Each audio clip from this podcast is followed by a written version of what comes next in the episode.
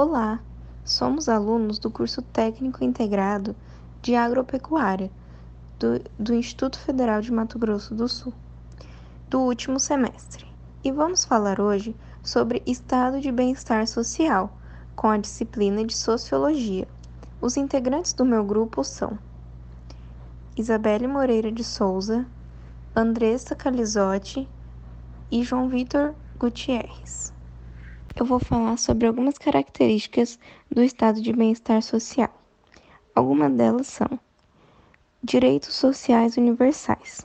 É a principal característica do, do estado de bem-estar social é reconhecer os serviços públicos como direitos sociais universais.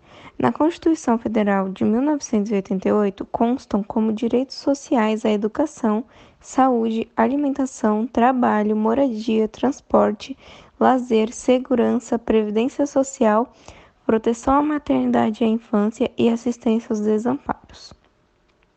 Outra característica é a estatização de empresas. Ele é caracterizado especialmente em setores estratégicos como o sistema energético, petróleo, água e telecomunicações. Nesse ponto, o modelo vai na contramão das privatizações promovidas pelo Estado neoliberal.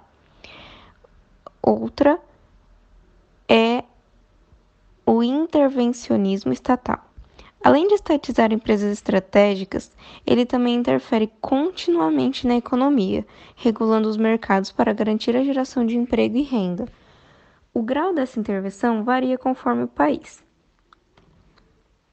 Outra característica é a regulamentação trabalhista, que inclui de jornada, definição do salário mínimo e regulação das relações entre trabalhadores e empresa. No Brasil, quem foi responsável pela consolidação das leis trabalhistas na década de 1940 foi Getúlio Vargas. A próxima característica é a tributação progressiva. O modelo contributivo do estado de bem-estar social se traduz em uma tributação progressiva, em que os mais ricos contribuem mais e os mais pobres menos. A carga tributária também costuma ser alta para manter os serviços públicos e sustentar o aparelho estatal. Bom, então, resumindo, a principal característica do estado de bem-estar social é a defesa dos direitos dos cidadãos é, ele foi criado a partir do modelo do economista John, que rompe com a visão de livre mercado em favor da intervenção estatal na economia. É, o Estado necessita interferir na economia, regulando para impedir monopólios, monopólios, gerar emprego e renda, construir infraestruturas, por conseguinte, as jornadas de trabalho são de 8 horas, o trabalho infantil é proibido e os trabalhadores possuem direito a seguro-desemprego. Ele é visto como uma forma de combate às desigualdades sociais, na medida que promove o acesso dos serviços públicos a toda a população. A definição do estado de bem-estar social é basicamente a intervenção do Estado na vida social e econômica. O dever do Estado é intervir na economia e garantir a toda a população direitos na saúde, educação e manter a igualdade social. O estado de bem-estar social foi há muito tempo o estado predominante, por garantir a toda a população acesso a bens e a serviços básicos. O estado de bem-estar social foi a solução da crise do século XX que foi resultado da Primeira Guerra Mundial e a crise de 1929, decorrente de uma superprodução que o mercado foi incapaz de absorver. Até então, estava em pauta a retirada do Estado da regulamentação econômica. O modelo de Estado de bem-estar social começou em 1930.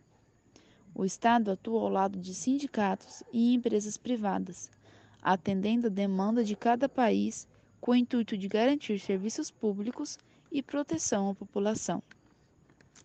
No Brasil, já houve uma tentativa de implantação do Estado nas décadas de 1970 e 1980. O modelo seria aplicado de forma assistencialista e não como investimento à sociedade. O então presidente Fernando Henrique Cardoso, que teve seu mandato de 1994 a 2002, assumiu o modelo neoliberal. O seu sucessor Lula recuperou a ideia do estado de bem-estar social, fazendo investimentos que resultaram na diminuição da pobreza.